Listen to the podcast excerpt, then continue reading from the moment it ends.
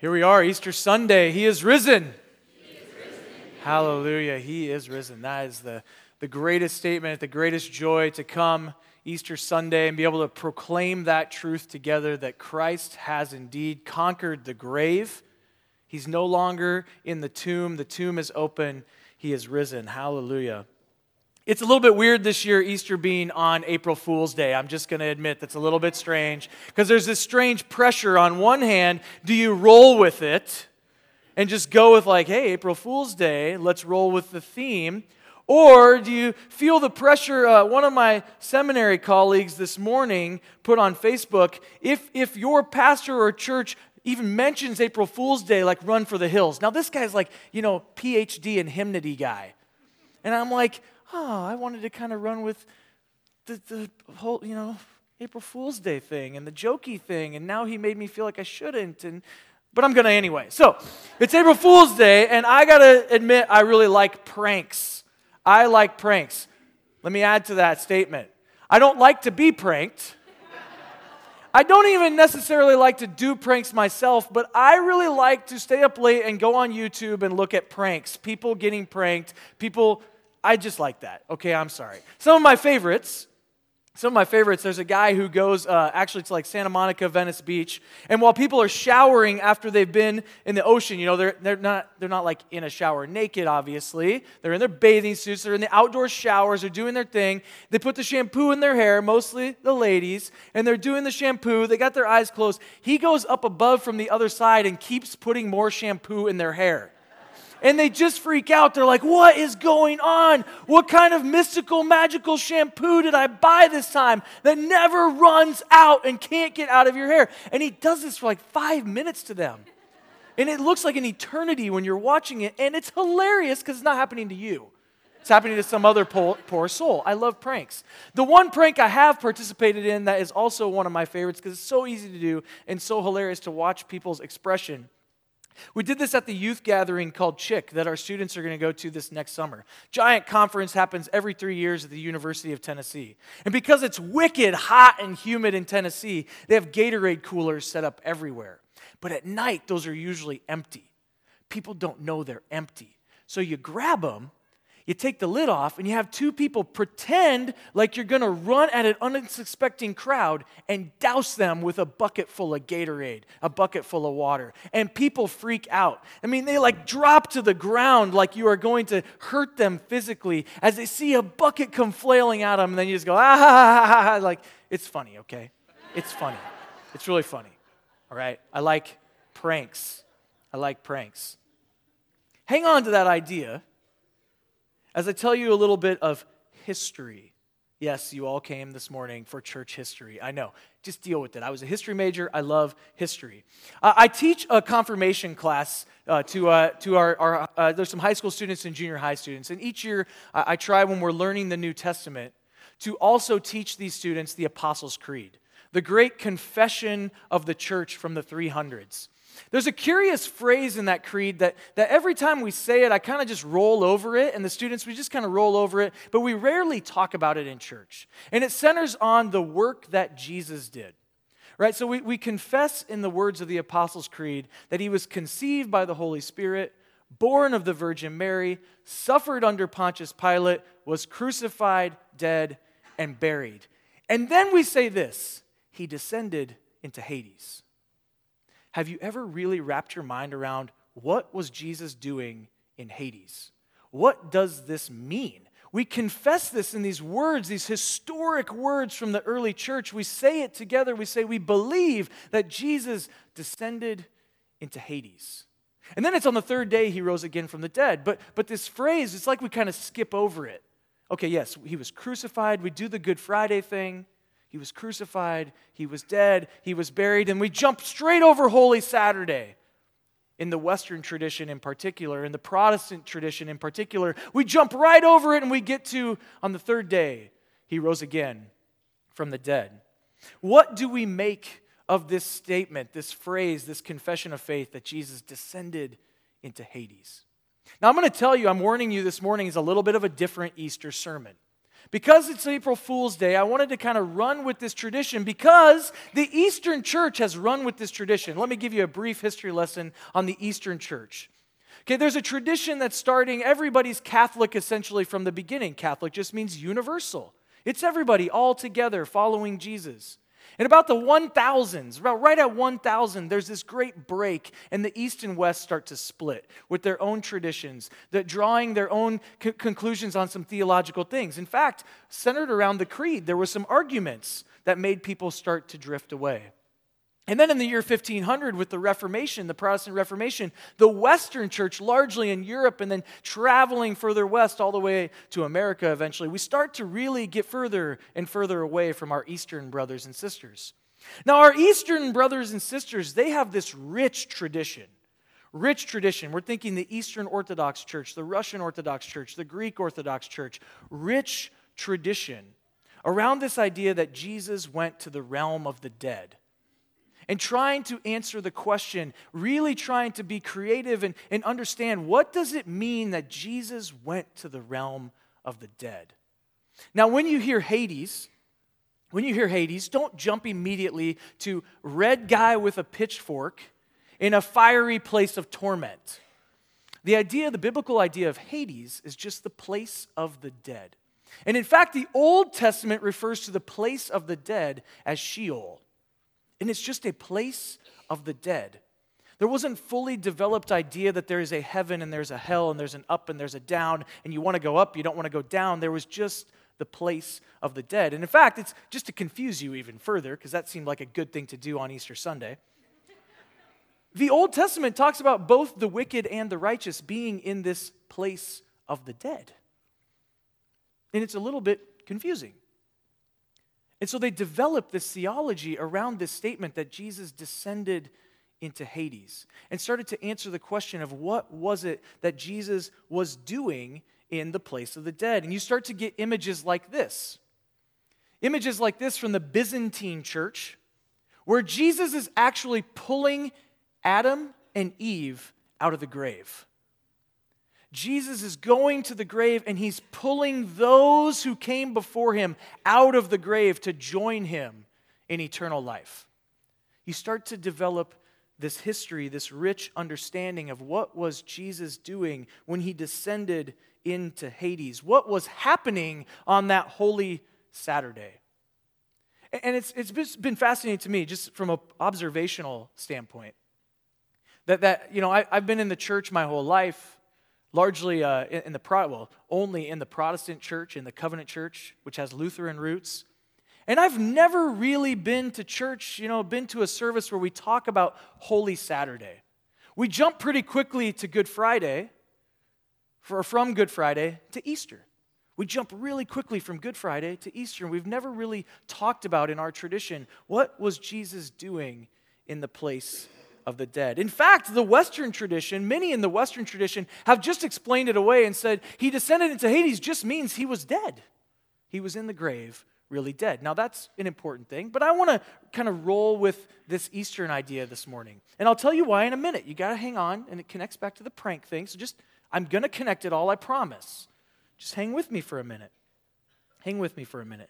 See, the Eastern church the Eastern Church, I could never figure this out. The pastor I worked with in Washington, he had an affinity for Russia. In fact, he's a missionary to Russia now. He had this affinity for Russia, and it drove me crazy when I was working with him. But every Easter, he would start the service telling jokes. And I was like, why does he do this? What is going on? And he said he does this because the Eastern tradition, the Russian tradition, way back when, has a tradition of telling jokes on Easter because Easter Sunday is the day Jesus pulled the biggest joke of all time, the biggest prank of all time. And he played it on the devil. He played a prank on the devil. Come with me now on this one because the Eastern church really flushes this out. The Eastern church saw what Jesus did in going to the place of the dead, and dying on the cross, going to the place of the dead, and then resurrecting from the dead, defeating death, defeating devil, defeating sin as a joke on the devil. Here's why. Here's how they explained it. In about the 300s, there was a guy named St. Augustine. St. Augustine, one of the earliest theologians in the church, he described the cross as a mousetrap. As a mousetrap. Uh, theologian Richard Beck, he describes St. Augustine's view like this. So, uh, Richard Beck is, is alive today. He teaches at Fuller sometimes and also Abilene Christian. Here's how he describes St. Augustine's view. He says, From the beginning of Jesus' ministry, uh, Satan tries to thwart Jesus. But failing to get Jesus to fall into sin, remember, Satan is constantly trying to tempt Jesus and get him to slip up. But failing to get Jesus to fall into sin, Satan ultimately decides to kill Jesus to get rid of the guy. Satan, we know, eventually succeeds. Jesus is killed. Thus, Satan, who possesses the keys to death and Hades, now owns Jesus and locks him up in Hades. Satan has taken the cheese. Because what Satan doesn't know is that Jesus is not another human being. Jesus is God incarnate, so it's like a Trojan horse. He lets him in to the place of the dead. He lets him in. He gives him access to this place where if, if Satan had any control, any power, that's the place he really has power. And Satan lets him in unknowingly. So when Satan takes Jesus to Hades, surprise! He finds the enemy has entered the gates. And there in hell, this is what the Eastern tradition believes Jesus takes the keys of death, takes the keys of death and Hades from Satan, binds him, and releases the captives. That's why we have these pictures of Jesus releasing those who were captive to death. Him pulling them up out of the grave and saying, Rise again. There is new life. Jesus has conquered death, He has set the captives free.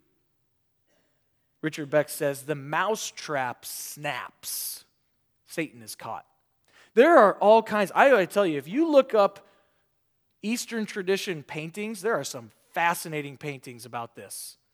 There are ones where, like, hell is looking like this crazy monster, and Jesus has, like, ripped open the mouth of the monster, and people are walking out of it.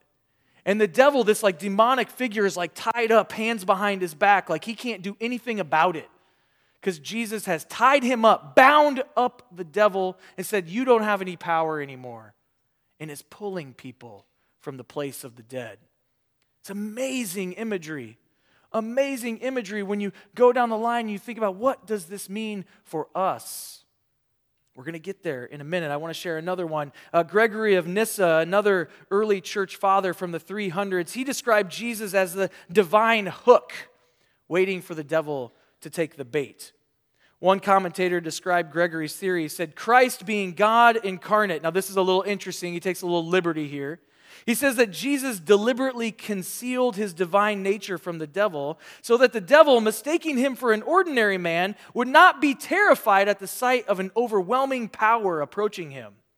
So when Christ descends into Hades, the devil supposed him to be a human being, but this was the divine hook disguised under human bait that the devil swallowed. By admitting God incarnate into his domain, the devil himself signed his own death warrant.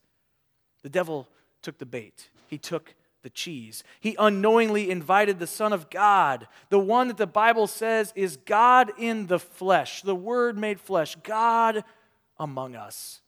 And he invited him into the place of the dead. And so Jesus plays a joke on the devil. Jesus plays a joke on him. And he does it for the salvation of you, me, and for all people for all eternity, that we might also, we might also experience new life, resurrection life. That we might also feel that feeling of being pulled out of the grave to new life in Christ. Chains set free, released once and for all from the bondage of sin. Those things that try to trap us and keep us from living the life God intended us to live. Now, where do they draw on all this? Where do they really come up with all these things? There's a strange verse that the apostle Peter mentions, and I want to connect some dots here as we get to what does this mean for us on this Easter Sunday 2018? What might this mean for you? What might this truly mean for me? How does it impact our lives that Jesus descended into Hades, bound up the devil, and set us free? The Apostle Peter says, uh, this is in 1 Peter 3, he says, For Christ also suffered once for sins, the righteous for the unrighteous, to bring you to God. He was put to death in the body, but made alive in the spirit. And after being made alive, and here's the curious phrase that people have tried to figure out what this means, and the Eastern Church have, has run with this. It says, After being made alive, he went and made proclamation to the imprisoned spirits to those who were disobedient long ago, when God waited patiently in the days of Noah while the ark was being built. See, this is the scriptural basis for this idea that Jesus went down and he preached to those who had died before Christ came.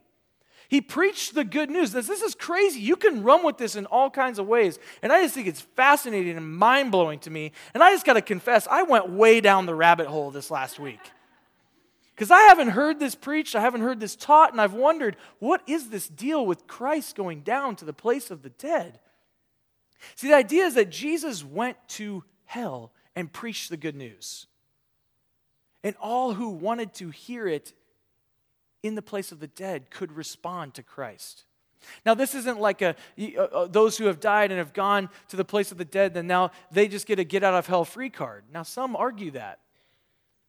But this is the idea that Jesus went and set those free who didn't know, didn't hear the message of Christ before Christ came. Pulling Adam and Eve up out of that grave. Hang on to that image. What a powerful, powerful image. I went further and further down the rabbit hole, and I, I kind of grew sad that in the Western church we have lost this imagination, this kind of mystery around this event because I think it has all kinds of implications. In fact, in Orthodox churches, I was reading about the way that they celebrate this. They make a bigger deal about this almost than Resurrection Day. They gather on, on, on, on Holy Saturday, and people bang pots and pans. They light off fireworks. There was one story of two churches that are like across the street lighting fireworks at each other. So much so that it said, like in one church, the priest is trying to give the homily and people can't even hear what he's saying because they're banging on the pews, all all to remember that Jesus went and he shook the shackles. He broke the shackles in hell. He ripped open the gates, and it was a day where people were freed for eternity, that we can be free when we give our lives to Christ. And so they make noise and they're like, Yeah, hell can't hold us. The devil has no power over us. And they're banging on pots and pans and lighting fireworks and celebrating what Jesus has done in setting humanity free. Hallelujah. An Orthodox priest in Tennessee, you know the Far Eastern Church? Some of you, I was wondering who was going to get that. I was wondering who was going to catch it. An Orthodox priest in Tennessee, he writes The services of Holy Week are filled with references to hell. I dare say no services elsewhere in all of Christendom make such frequent mention of hell. And it's all about smashing, destruction, and freedom. He says it should be the grammar of Christianity itself. That Christianity, what Jesus does in going to the cross, going to the place of the dead, and then rising, defeating death, is that it sets us free. It smashes the power of death the power that death once had over us. He smashes it to pieces. And then he finally says this Hell is real. Jesus has come to smash it. It's time to sing and dance. And so they have these celebrations in their churches. They have these celebrations as the Apostle Paul has, uh, declares that death has been swallowed up in victory. So, where, O death, is your victory? Where, O death, is your sting? See, Paul, he sees as he writes to the Corinthians, he, he's writing about the resurrection and, and what Jesus has accomplished in rising from the dead. And he tells these people, friends, death no longer has power over you if this is true. If what Jesus did in his death and resurrection is true, then the sting of death, the power of death, though it's still real, Though the sting of death is still real, we feel it. We feel the pain of loss. We also have hope, knowing that Jesus has defeated the power of death. He has defeated the one, that is Satan, who once controlled the keys to death. He's taken them from him and said, You no longer have that power. And my people have been set free. released. Death is defeated, hell is real, but it's been smashed to bits. It's time to sing and dance because Christ has given us the victory.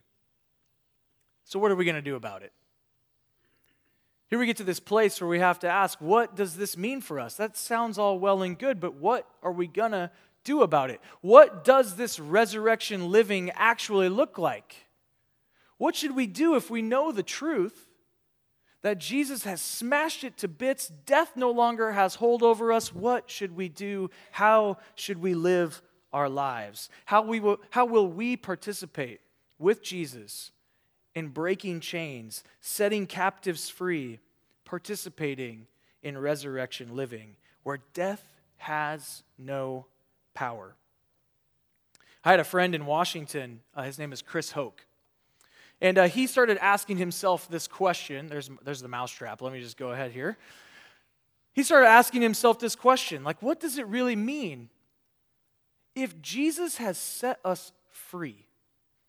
He set me free, he set you free. And he, had, he was raised in the church and he had spent a lot of time in church. And he just started getting to this place where he's like, what does it really mean then to live my life in a way that shows that I believe death has no power over me? How would I pour my life out for others? What would it look like if I? He, he we, we, had, we were having a, a coffee one time because he had just written a book about his work in the jails, in the prison system ministering to guys like this on the right there, a guy uh, who, who was a, a migrant worker, uh, a child of migrant worker in Washington, uh, had joined a gang and had ended up in prison. And Chris met this guy, his name is Neeners. He started working with him in the prison system, in the jails. And Chris told me, he told me what motivates him to go to the jails, go to the prisons, is this very idea that Christ went to the place of the dead and he smashed it to bits. And they said, Chad, I think it's our job as followers of Christ to go to these places in our world that are places like hell, that are holding people captive addiction, abuse, prison. You name it. Maybe it's power, maybe it's success. Maybe it's something that's chaining people is, is a love for money relationships that aren't right, but we feel chained to them and we stay in bad relationships. He said, You're supposed to go to these places as people of faith and break these chains in Jesus' name. Because Jesus is still in the business of setting people free. See, if the resurrection is real, then Jesus has set people free. And I was kind of going, okay, that sounds interesting. Like, where do you get that though from like the Bible? Where do you come up with this? He goes, oh, it's so fascinating, and I loved it. He got this like gleam in his eye. He's like, let me tell you about what I think the church's mission is supposed to be about. And he started connecting the dots for me to the Eastern church's tradition again. He said, here's the deal. Yeah, go back to Matthew chapter 16. In Matthew chapter 16, Jesus asks his disciples a question. He says, Who do the people say I am? I don't know if you remember this interchange. He says to his disciples, Who are people, what are people saying about me? What's my reputation? The disciples respond. They say, You know, some are saying you're John the Baptist risen from the dead. Others are saying you're the great prophet Elijah. Others, Jeremiah, or you're another one of the prophets. But what about you? He asked. Who do you say I am? Simon Peter answered, You're the Messiah, the Son of the living God. Now, this, of course, is all happening before Jesus' death and resurrection. Peter says, Jesus, you are the Messiah, the coming one. He confesses that he's the Christ, the coming one sent by God to save the world. Jesus, reacting to Peter's confession, says, Blessed are you, Simon, son of Jonah, for this was not revealed to you by flesh and blood, but by my Father in heaven. And I tell you, and here's where he says something curious that's been hotly debated over the centuries. He says to Peter, You are Peter, and on this rock, Peter, I will build my church, and the gates of Hades will not overcome it. And then we have this strange, so this is happening before Christ's death and resurrection. And then we get to this strange saying, this strange confession of faith. He descended into Hades.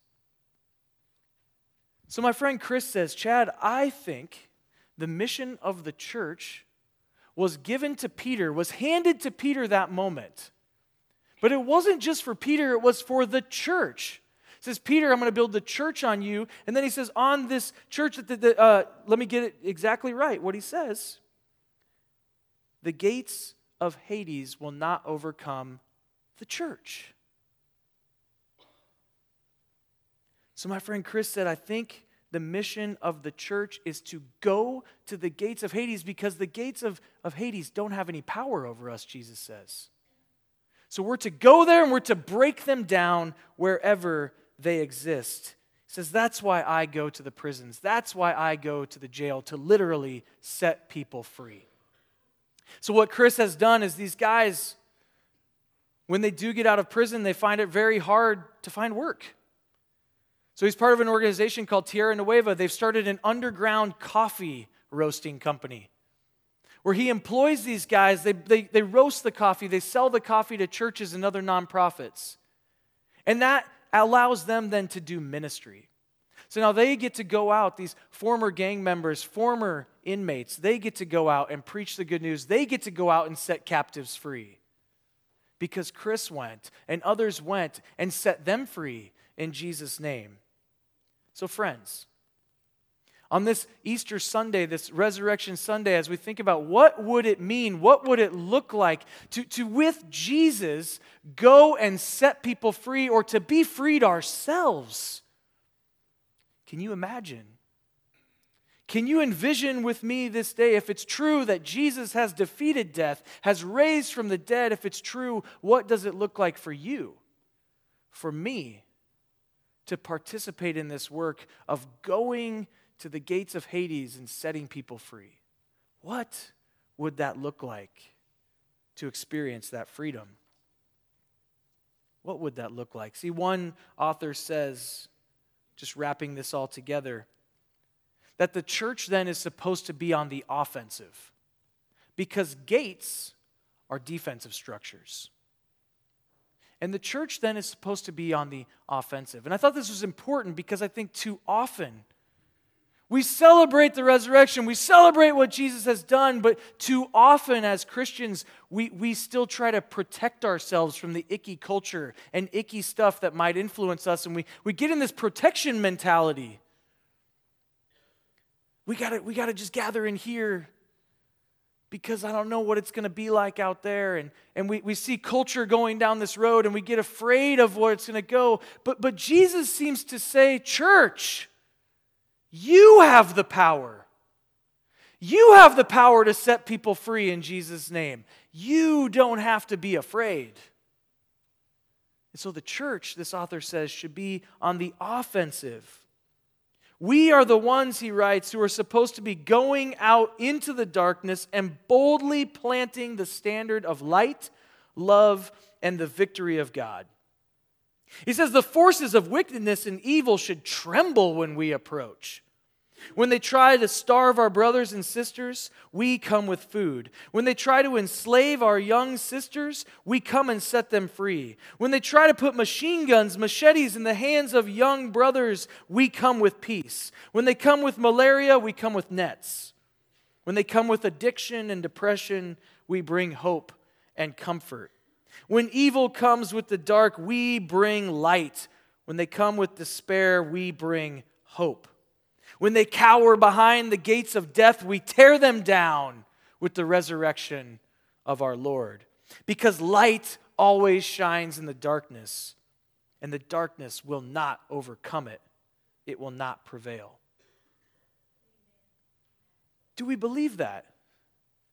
We're here celebrating Easter that Jesus has risen from the dead. Friends, if that's true, if what we proclaim is true and the sting of death has no power over us, the grave has no power over us, and if it's true that Jesus went to the place of the dead and set people free and tore open the gates, and if it's true what he said to Peter that, listen, Peter, the gates of hell will have no power over my people Friends, we've got work to do to see lives changed, transformed.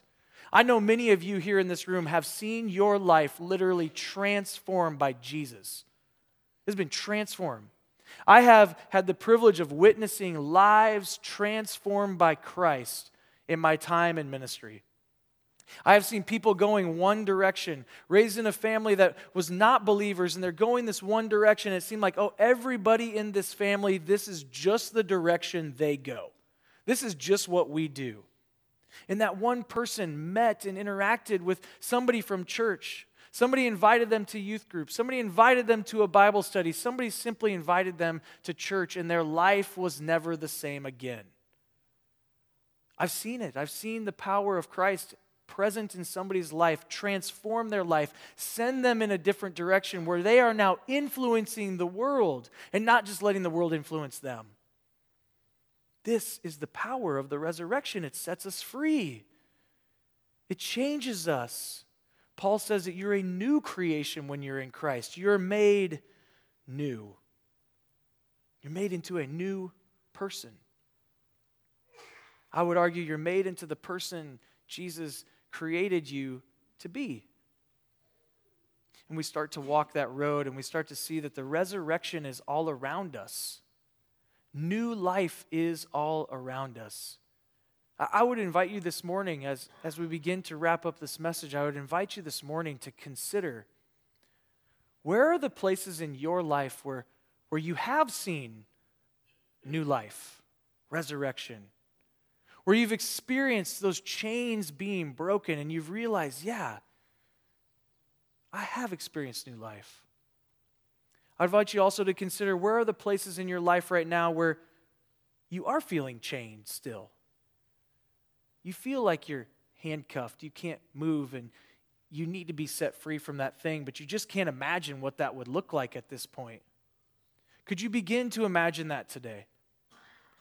Could you begin to imagine what it would look like to be set free from those things that are tying you down, holding you in, suffocating you?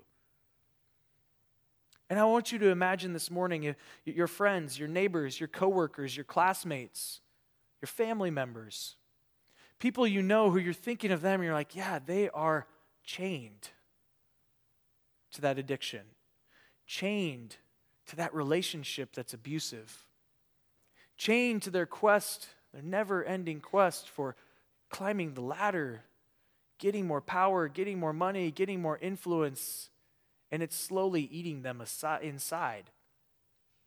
I mean, how many of us, if we're, if we're, uh, if we're honest, we're trying to throw stuff out there on social media just to have somebody like it and go, oh, it feels so good when they like it. It feels so good for people to like the stuff I post. And if we're honest, we're, we're, we're, we're trying to put a self out there that's not really us. We're trying to find happiness in that and, and meaning in that. And, and maybe we're even chained to that sense of who we want people to think we are. Could Christ, would Christ, the answer is yes, by the way, would Christ, could Christ set you free this morning? Break those chains, pull you up out of that. Say, Come, follow me. Follow me on this other road, this other path, the way of Jesus. Well, since I'm quoting uh, this morning a lot of dead guys from the past, I thought it'd be appropriate to end the sermon with one final quote because I, I read this one from 160 AD. Yes, 160. We're going way back.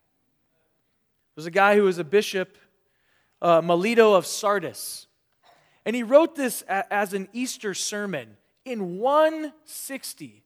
And I was going to try to kind of paraphrase it, and I thought, no, no, no, no, no. I just need to let his words, his words just need to sink in. You just need to experience his words. I thought, what would it look like to have been alive in the early church, still trying to understand what it was that Jesus did and what this movement is all about, this Jesus movement? What is going on here? And hear a sermon like this.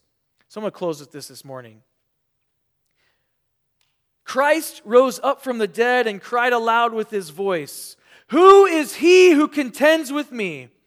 Let him stand in opposition to me. I set the condemned man free. I gave the dead man life. I raised up the one who had been entombed. Who is my opponent? I, he says, am the Christ.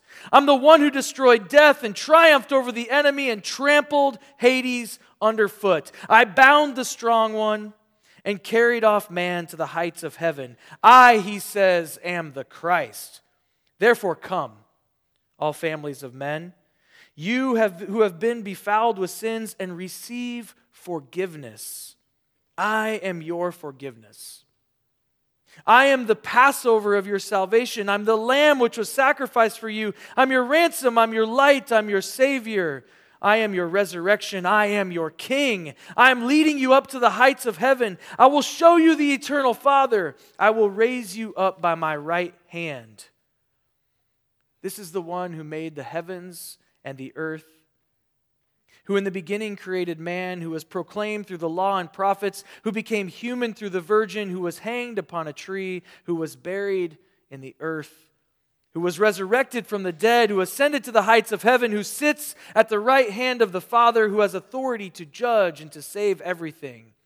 Through whom the Father created everything from the beginning of the world to the end of the age. This is the Alpha and the Omega, the beginning and the end, an indescribable being and an incompre- uh, incomprehensible end. This is the Christ. This is the King. This is Jesus, the general, the Lord, the one who rose up from the dead, the one who sits at the right hand of the Father, who bears the Father and is borne by the Father, to whom be the glory and the power forever. Amen. That's how he ended it, actually. Good job. He said, Amen. Can you imagine in that early church sitting with that and hearing, that's what we're about? We're going to go hang out with King Jesus who defeated all that? Let's do it.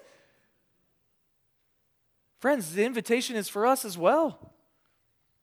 I had a friend, one last thing. I posted something uh, on Facebook a couple days ago, and I'll confess, I was like, I'm getting a lot of likes on this one. I did good. And somebody commented and said, like, you know, I don't know about going to church unless the church changes and starts doing more for like social justice and actually changing the world. And at first I was like, oh, that makes me feel real icky. I wanted this to be like a really good, good post that everybody would like, and you made it bad. And like, do I delete it? And I was like, you know, though, there's a hint of truth. Because if we really embraced the message of Easter, man, we would be world changers. And that's what the church has done throughout history. The church has been the one that has changed communities, has said, oh, there's an issue there. We're going to go in Jesus' name and change that thing and bring light into that thing. And that's, I believe, the power of Jesus being raised from the dead is that we're set free to do that kind of work without fear. To go and see new life spring up all around us in the darkest places, in the darkest corners, to shine light into those places. Let's do that. Let's be those people. Let's go forth in Jesus' name. Would you pray with me? Oh, Lord, we consider what you did. What you did in going to the cross for us. What you did, Lord, as we try to envision, uh, imagine what you did in going to the grave for us. And ultimately, Lord, we, we celebrate this morning what you did in rising from the dead, in defeating the power, the, the hold, the grip of death. You defeated it, you set us free. Lord, we want to live in that truth.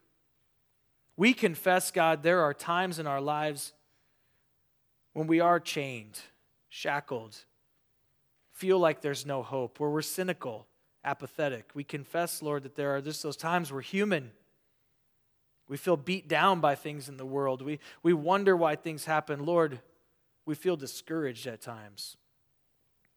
We put that all on the table this morning, Lord, and ask God that if the truth is that you came and you set us free from all of that, that we would experience it anew, we would believe it.